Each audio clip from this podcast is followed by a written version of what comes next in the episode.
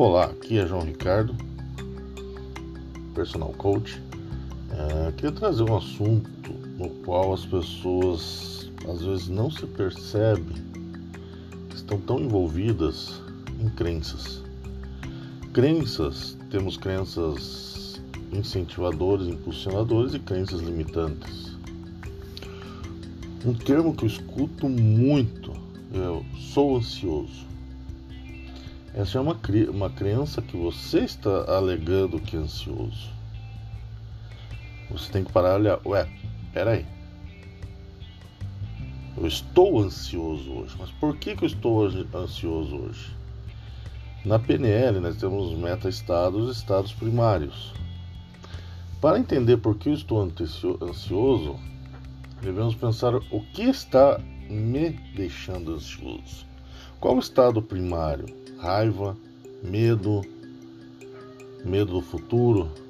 Então, quando você para e tira um tempo, analisa, observa qual o estado primário que está é, que está incentivando ou melhor impulsionando essa crença ou esse sentimento, esse meta-estado, pro qual muitas vezes se transforma em crenças.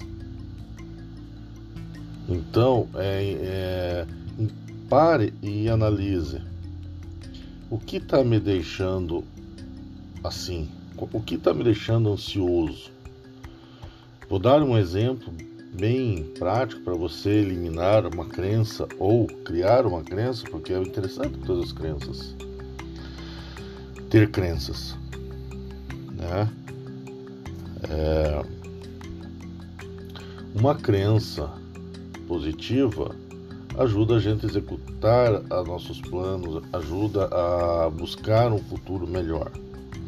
E uma crença limitante nos atrapalha. Voltando então a como eu posso criar ou eliminar uma crença. Uma dica pega uma figura mais terrível que já teve. Vamos falar de Adolf Hitler.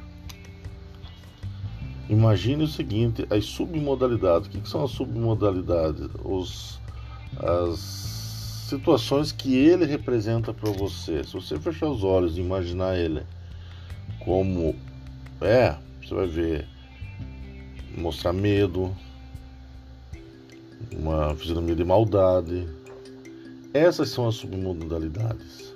E agora, imagine a Madre Teresa de Calcutá, que é totalmente o inverso.